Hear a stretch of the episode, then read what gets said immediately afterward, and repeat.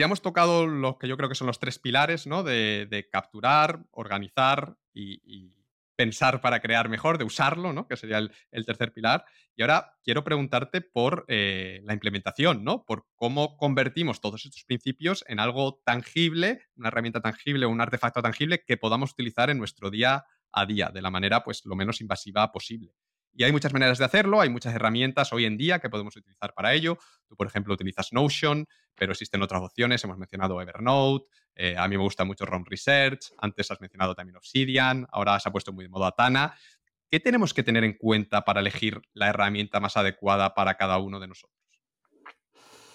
Em, varias cosas. O sea, yo siempre empiezo diciendo que mm, muchas veces lo que hacemos es que oímos hablar de una herramienta y vemos cómo otras personas usan esa herramienta y entonces nosotros creemos que es la herramienta para nosotras y lo, y lo intentamos volcar ahí todo y cuando no nos funciona pues nos frustramos. Pero muchas veces eh, lo que tenemos que hacer es antes observarnos a nosotros mismos y observar nuestros procesos y ver cómo pensamos porque eso normalmente es lo que va a hacer que haya una herramienta que nos venga mejor o peor. Entonces, lo, mejor, lo primero sería... Eh, probarlas todas, digamos, pero eh, eh, sí que es verdad que existen ciertos atajos. Eh, a mí me gusta mucho esto de pensar, dependiendo de nuestra personalidad y de cómo pensamos, cómo generamos ideas o cómo procesamos la información, hay algunas que se van a adaptar mejor a nosotros que otras. Por ejemplo, em, si tú eres una persona y siempre tendemos, o sea, no, no eres una cosa u otra, ¿vale? Pero sí es verdad que siempre tendemos más a un tipo de pensamiento, un tipo de, una, manera de generar ideas, digamos, que otra, ¿no? Em, existe, bueno, existe el concepto, no sé si, si te suena de eh, los arquitectos y los jardineros, y, voy, a, voy, a, usar este ejemplo porque se va a entender muy bien, ¿vale? Se refiere sobre todo al, al, proceso de generación de ideas. Si generas estas ideas y piensas como un arquitecto o como un jardinero.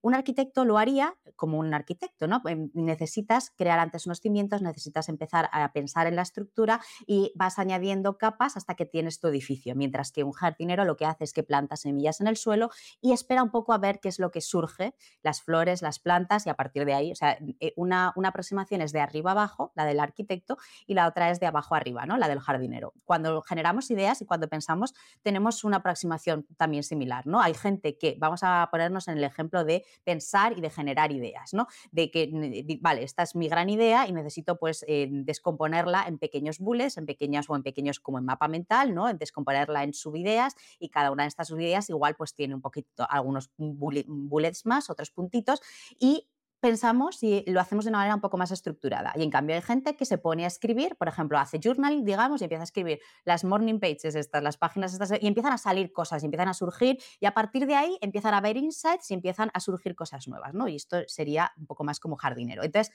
hay herramientas que están diseñadas mm, específicamente para que te ayuden en esa estructura, ¿no? Por ejemplo, ROM Research es una de ellas. Un ROM Research te permite escribir, te permite conectar ideas, es una herramienta de gestión del conocimiento, pero cuando tú la abres, Em, cada párrafo que escribes es como un bullet, ¿no? Entonces es verdad que eh, te está dando ella solita esa estructura de cada, digamos que cada párrafo lo puedes usar así, puedes no usarlo así, pero a mí yo cuando la usaba, la usaba totalmente así. Cada párrafo es como una idea y si yo tengo eh, una idea, necesito descomponerla en más ideas, lo que hago es que ah, creo, indento y eh, ese párrafo pues tiene como subideas, ¿no? Y eso se parece mucho a un mapa mental, esos mapas de, eh, esta es como el nodo principal y de ahí surgen otras cosas, lo que pasa es que, bueno, es en vertical, ¿no? Es con la palabra. A mí servía muchísimo para hacer outlines, para hacer esto de, esto yo quiero hablar en esta charla, quiero hablar de estas tres ideas. Y estas son las tres ideas principales, pero esta idea tiene estas otras subideas, ¿no? Y entonces iba haciendo como, una, mm, como un copito de nieve, ¿no? Tiene como sus puntas, pero cada punta tiene más puntitas y entonces así, pues, pues oye, al final te acaba saliendo toda la charla, ¿no? Pero has empezado por esas tres ideas y has ido descomponiéndolas y luego desarrollando cada cosa. Y luego está, por ejemplo, Obsidian, que es todo lo contrario, que es la nota en blanco y tú te pones ahí a escribir y lo que te permite y te ayuda más es luego con todo ese mm, cholón de ideas que hayas podido volcar, sí que es verdad que es muy fácil reordenarlas y, agruparlas y colapsarlas como en clúster de, vale, aquí, aquí hay un tema, vale, pues todo esto lo junto y aquí me creo como un, un encabezado y esta va a ser una idea, y, pero el proceso es completamente al contrario, es de abajo arriba, ¿no? Es de voy a empezar a escribir a ver qué surge y a ver dónde están las ideas y el de Rome o el del arquitecto es estas son las ideas, voy a ver qué surge de cada una.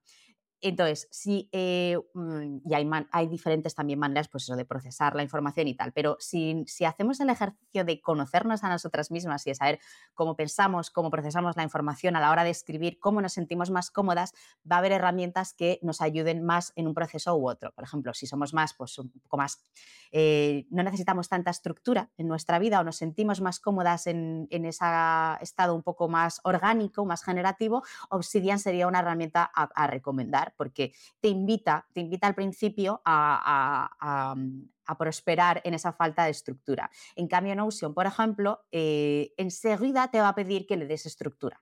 Entonces, si eres una persona más estructurada, Notion te va a ser más cómoda.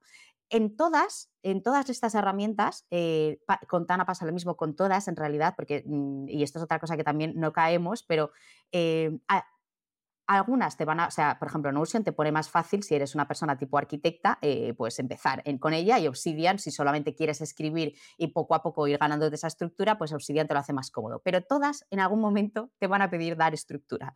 Es verdad que luego puedes ser más hábil o menos, Obsidian a lo mejor no necesita tanta, depende también, pero en algún momento el cúmulo de ideas que vayas a tener ahí en ese universo, vas a tener que organizarlas. Entonces, em, y yo esto ya no lo digo porque todas las herramientas te lo van, a pedir, da igual. O sea, hay mucha gente que se pasa a Obsidian porque es como, no, ya sí, lo puedo tener todo libre. Es que va a llegar un momento en el que como ahí, ahí no pongas un mínimo, un mínimo de orden, aunque sea, pues eso, organizar por estas son ideas a las que estoy trabajando, estas son ideas que simplemente quiero recordar y ya está, ¿no? Tres carpetas y ya está, pero vas a tener que crear, que diseñar tú la estructura que a ti te venga mejor en cualquiera de estas herramientas, porque si no, va a pasar lo que decíamos al principio. Vamos a tener el pool de cosas y no vamos a saber que, para qué nos sirve cada una de ellas. Lo que pasa es que hay herramientas que son más eh, friendly para personas eh, que viven más cómodos sin estructura y otras que enseguida, enseguida te, te, requieren o que te piden que empieces a organizar. ¿no? Entonces tienes que conocerte y dependiendo de cómo funcione tu cabeza y cómo si prosperas más de una manera o de otra, elegir una u otra. Pero mi consejo, sabiendo esto, que, siempre hay que empezar antes por saber cómo somos nosotros y para, para, que, no sea, para que la herramienta se adapte a nosotros y no al revés. Una vez sabiendo eso, eh, luego es, probarlas y observarnos dentro de ellas al final la conclusión a la que llego después de todo lo que hemos comentado es que este, esto del sistema de gestión del conocimiento es algo muy, muy personal, ¿no? En todos los sentidos, desde qué herramienta utilizas a cómo organizas la información, al final tienes que adaptarlo a ti, que, no te va a funcionar el coger el sistema de otra persona y ponerte a utilizarlo tú, sino que lo puedes utilizar quizá como un punto de partida, pero al final vas a tener que adaptarlo a tu manera de, pensar, a tus procesos de trabajo, al uso que le quieres dar. Eh, a, ti mismo, ¿no? Entonces, al final todo parte del autoconocimiento y lo que tú decías al principio creo que es muy útil, de no intentar hacerlo perfecto a la primera vez, sino empezar con algo y poco a poco ir viendo, joder, pues aquí esto me causa mucha fricción, ¿cómo lo puedo hacer para que tenga menos fricción? Y un poco, así poco a poco ir adaptándolo a ti mismo, ¿no? Y quizá tus necesidades también cambien con el paso del tiempo y tendrás que adaptar ese sistema, ¿no? Pero tiene que estar el sistema adaptado a ti y no tú adaptarte al sistema y decir, no, es que este es el sistema correcto porque no sé qué gurú lo utiliza así, sino no tener miedo a decir, pues mira, esto en mi caso no tiene sentido. Pues lo voy a cambiar, lo voy a poner así, que para mí es más cómodo o para mí me, me ayuda a encontrar lo que necesito. Yo creo que eso es muy clave. Total, total. Eso, el, quitarnos la idea de que nuestro sistema tiene que ser como el de la persona que hemos visto en YouTube, sino que nosotros somos diseñadores y diseñadoras y tenemos que diseñar el sistema que se adapte a nosotras, porque si no, no lo vamos a usar. Y que efectivamente diseñar el sistema que se adapte a nosotras quiere decir que nosotras vamos a cambiar, nuestros objetivos van a cambiar, nuestra manera de eh, crear y de todo va a cambiar y eso hace que el sistema cambie con nosotras. O sea, no es una cosa para nada escrita en piedra, es evoluciona, evoluciona con nosotras. Hola, hola, soy Ángel y si te ha gustado este clip, entonces el episodio completo te va a encantar. Tienes el enlace para verlo o para escucharlo en la descripción.